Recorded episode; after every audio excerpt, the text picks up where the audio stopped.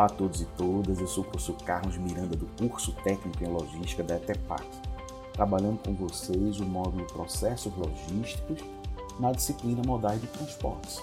Hoje nós concluímos a nossa quarta e última unidade trabalhando o tema Novas Tendências de Transporte.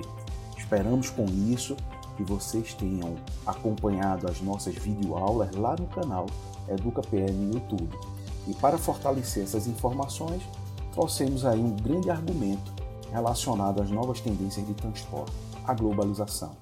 Né? E com ela, forçando as organizações a buscarem novos desafios e oportunidades em cadeia de suprimentos, sobretudo aquelas mais complexas que vocês puderam ver nos exemplos que trouxemos no seu e-book.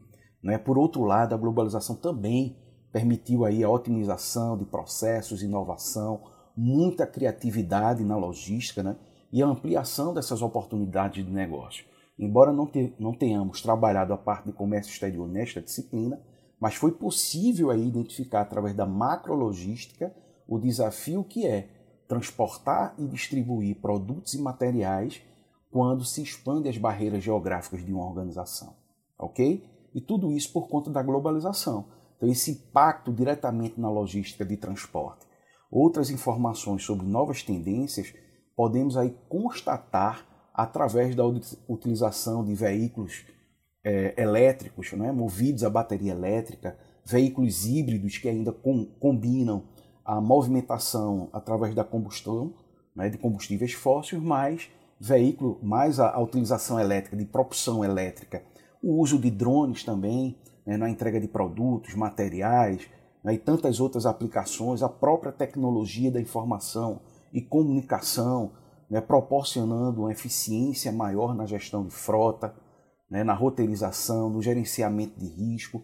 Então, tudo no sentido de automatizar né, essas operações através é, de equipamentos, de tecnologia, né, o próprio uso da inteligência artificial também na logística. Isso vem se, se configurando como sendo esse, essas novas tendências. Né? Então, tudo isso dentro da logística do transporte e distribuição como uma forma de aperfeiçoar e de melhorar ainda mais a eficiência logística no transporte. Com isso, a gente conclui esperamos que vocês tenham compreendido. Qualquer dúvida, entre em contato com os nossos professores. Até a próxima e um grande abraço.